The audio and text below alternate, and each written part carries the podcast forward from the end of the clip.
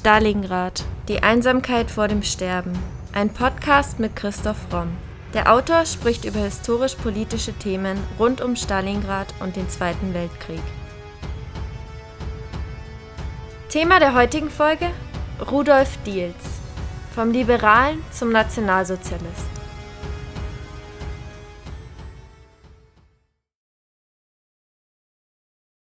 Der Historiker Klaus Wahlbaum schreibt, Rudolf Diels war eine schildernde Persönlichkeit im Dritten Reich. Und er war in mehrfacher Hinsicht untypisch. In jungen Jahren ein Liberaler, spielte er zum Ende der Weimarer Republik verschiedene Rollen.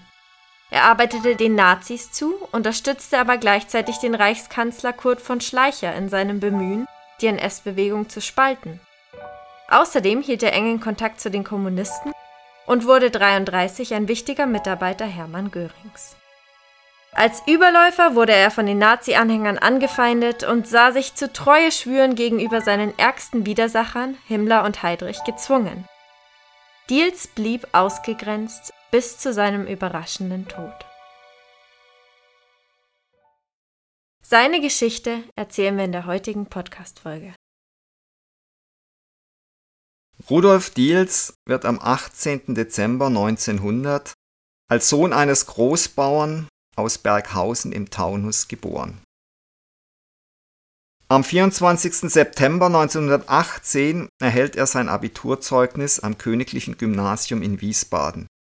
Danach meldet er sich noch freiwillig zum Kriegsdienst bis zum Ende des Ersten Weltkriegs, der allerdings nur noch einige Wochen dauert. Ein Jahr später im Frühjahr beginnt er sein Studium in Staates- und Rechtswissenschaften an der Ludwigs-Universität in Gießen. Ein paar Monate später wechselt er an die Philipps-Universität in Marburg. In Marburg schließt er sich auch dem Chor Renania Straßburg an. Nach erfolgreich absolviertem ersten juristischen Staatsexamen 1922 ist Diels als Regierungsreferendar in Kassel tätig.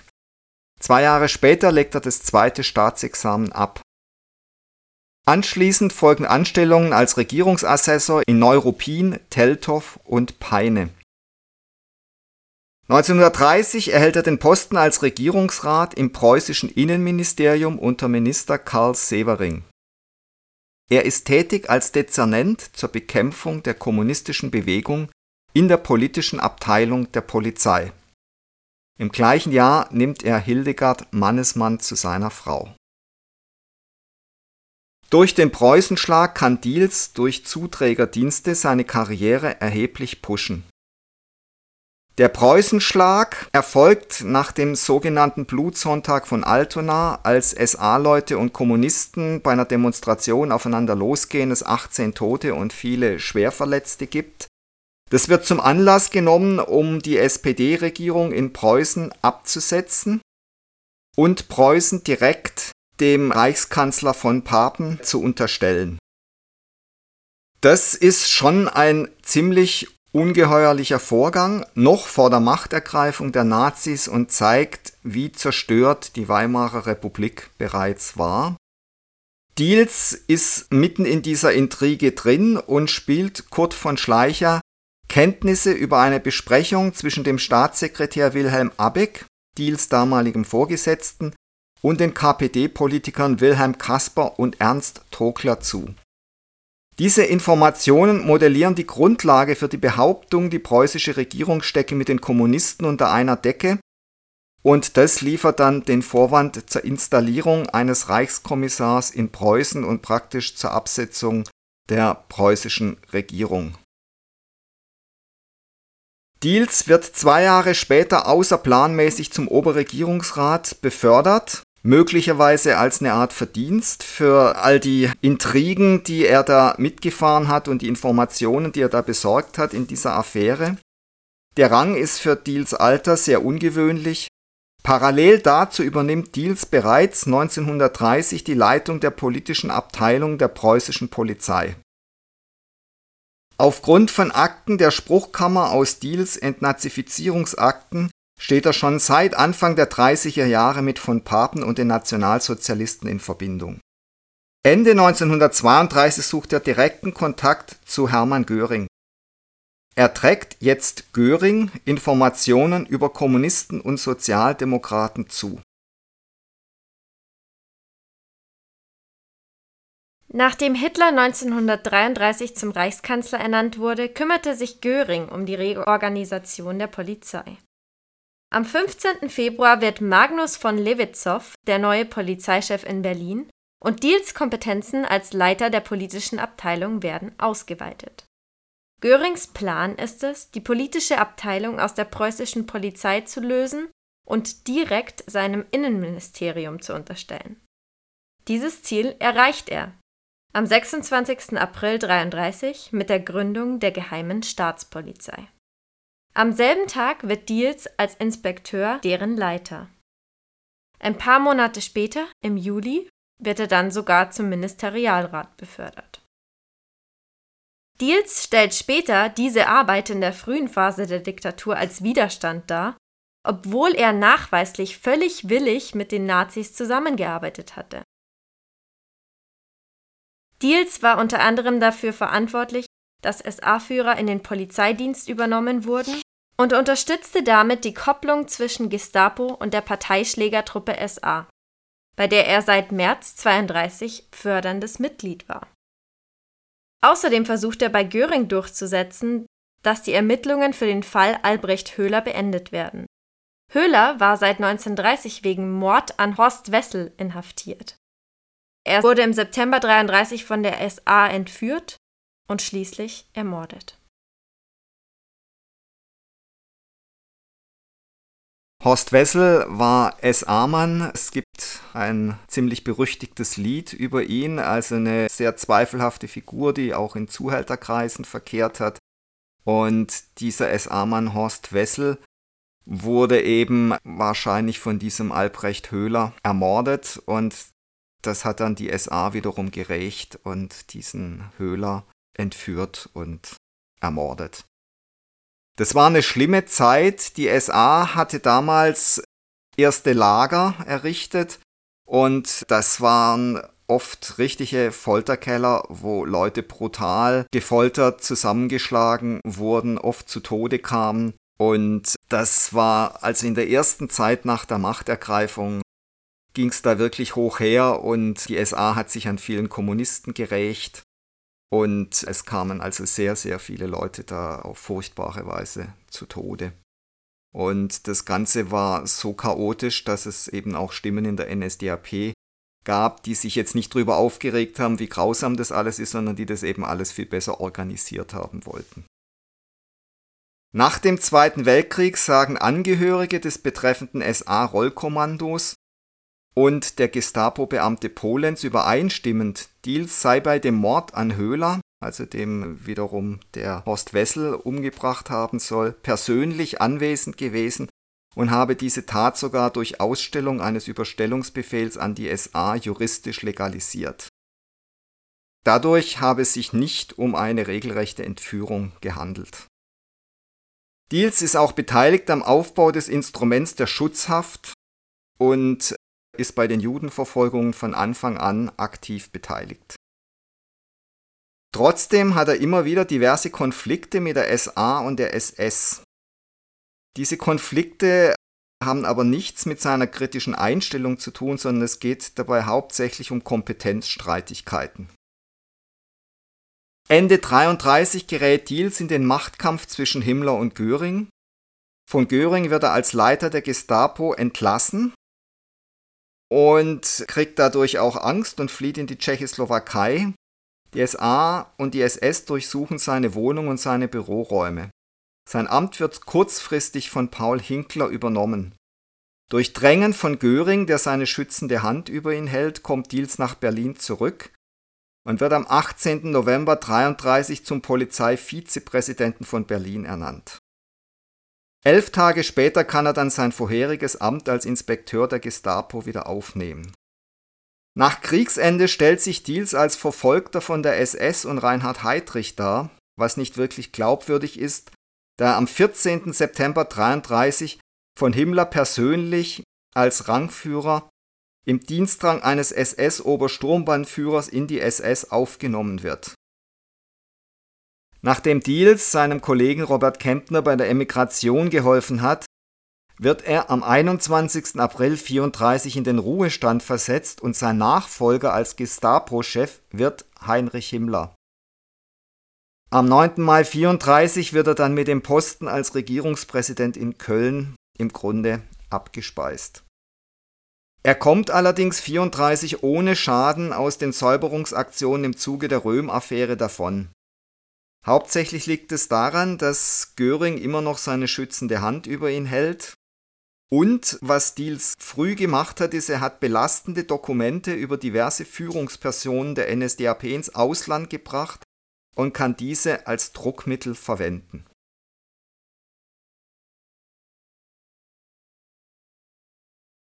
(1936) wird Diels aufgrund von Konflikten mit dem Essener Gauleiter Josef Terboven als Regierungspräsident nach Hannover versetzt.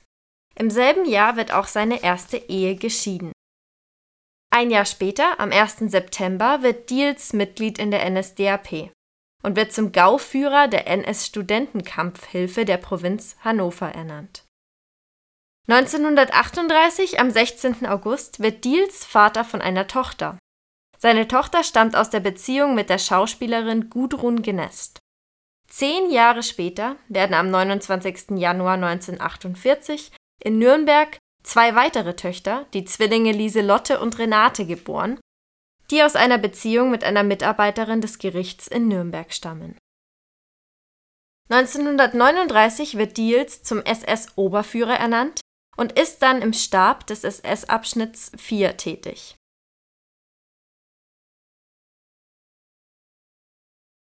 Diels ist sowohl im privaten wie in seinem Berufsleben eine schillernde Persönlichkeit, ein Opportunist, der sich durchzulavieren versucht und das meistens auch ganz gut kann. Er wird 41 zunächst mal Vorstandsvorsitzender der Holdinggesellschaft Reichswerke AG für Binnenschifffahrt Hermann Göring. Also ein Job erstmal, der mit Polizei nichts zu tun hat. Dann ist er im Stab des SS-Hauptamts tätig 1943 heiratet er die Witwe von Hermann Görings Bruder, Ilse Göring.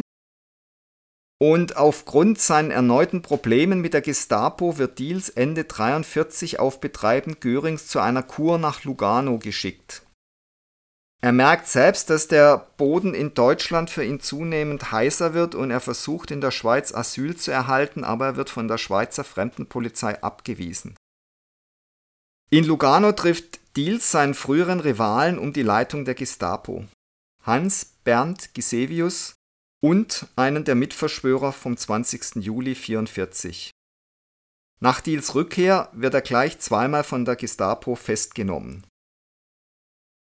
Aber er beteiligt sich nicht aktiv am Widerstand gegen Hitler und er schafft es auch, den Krieg zu überleben. Er wird am 3. Mai 45 verhaftet und bis 1948 inhaftiert. Von 45 bis 47 ist er Zeuge in den Nürnberger Prozessen. Und danach ist er tätig für die US-amerikanische Militärregierung. Also er schafft es hier sehr gut aus seiner Nazi-Vergangenheit rauszukommen. Er wechselt blitzschnell die Seite wieder mal. Und er kommt aus einem Entnazifizierungsverfahren unbeschadet davon, weil er Fürsprecher wie Paul Löbe und den ehemaligen Kommunisten Ernst Torkler hat.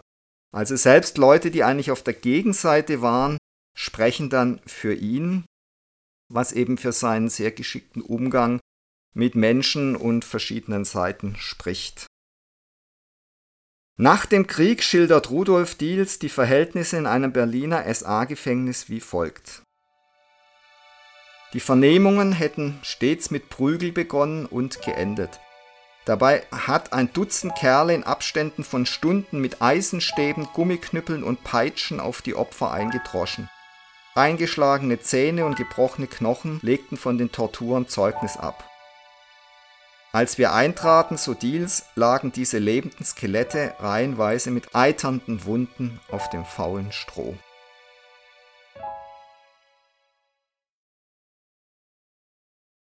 1949 veröffentlicht Diels seine Autobiografie Lucifer ante portas. Es spricht der erste Chef der Gestapo. Die Autobiografie wird als Vordruck in einer Serie im Magazin Der Spiegel abgedruckt. Die Publikation gilt als eine der wichtigsten Quellen für das frühe NS-Regime.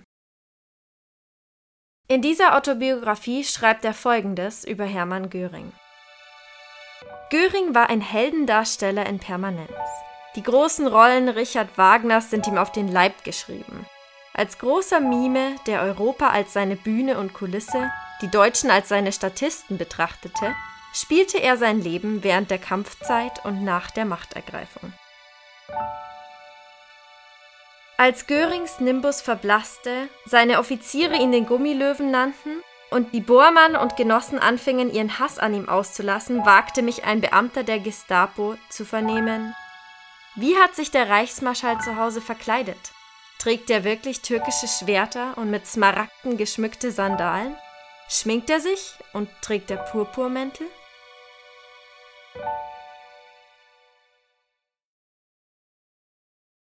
Genauso schillernd wie Diels Biografie ist eben sein ganzer Charakter. Er selbst bezeichnet sich nach Kriegsende als Gegner des Nationalsozialismus und verweist durch seine Verfolgung durch die SS. Sichergestellt ist, dass er vereinzelt NS-Verfolgten bei einer Emigration geholfen hat. Das kommt ihm während der Entnazifizierung durch entlastende Aussagen zugute.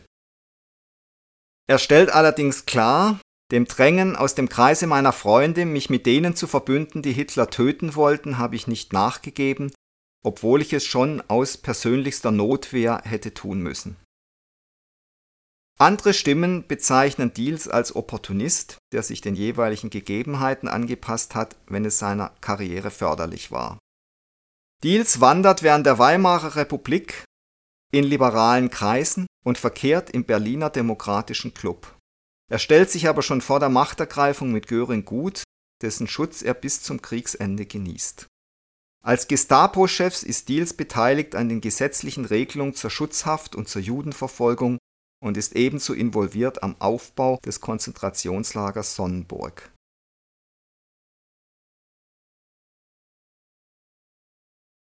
1957 veröffentlichen der Stern und das Weltbild Serien über den Reichstagsbrand und die Machtergreifung, die primär auf Diels Informationen stützen und in denen die SA für den Reichstagsbrand verantwortlich gemacht wird. Noch im selben Jahr stirbt Diels an einem tödlichen Unfall. Während eines Jagdausflugs hatte sich beim Herausnehmen seiner Jagdwaffe aus dem Auto ein Schuss gelöst. Wie in so vielen Momenten in Deals Karriere ist auch hier nicht ganz klar, wie sich dieser Unfall tatsächlich zugetragen hat.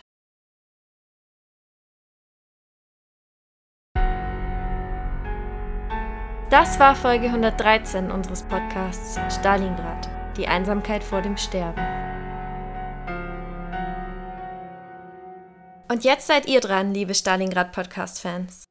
Wir freuen uns sehr, dass euch unser Podcast auch nach mittlerweile fast zwei Jahren noch so gut gefällt.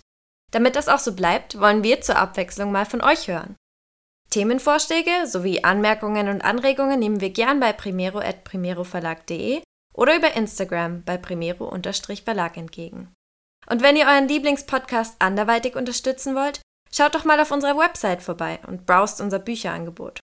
Wenn euch der Historienroman Stalingrad, die Einsamkeit vor dem Sterben gefällt, findet ihr bestimmt auch den Wirtschaftsthriller Die Macht des Geldes oder die Anglergroteske Amoklauf im Paradies ganz interessant. Alternativ freuen wir uns auch immer über kleine Spenden via PayPal. Den Link dazu findet ihr in der Podcast-Beschreibung und auf unserer Website. Aber in jedem Fall vielen Dank, dass ihr so treu und interessiert unseren Stalingrad-Podcast hört. Wir hoffen, ihr bleibt uns noch über viele weitere Folgen erhalten.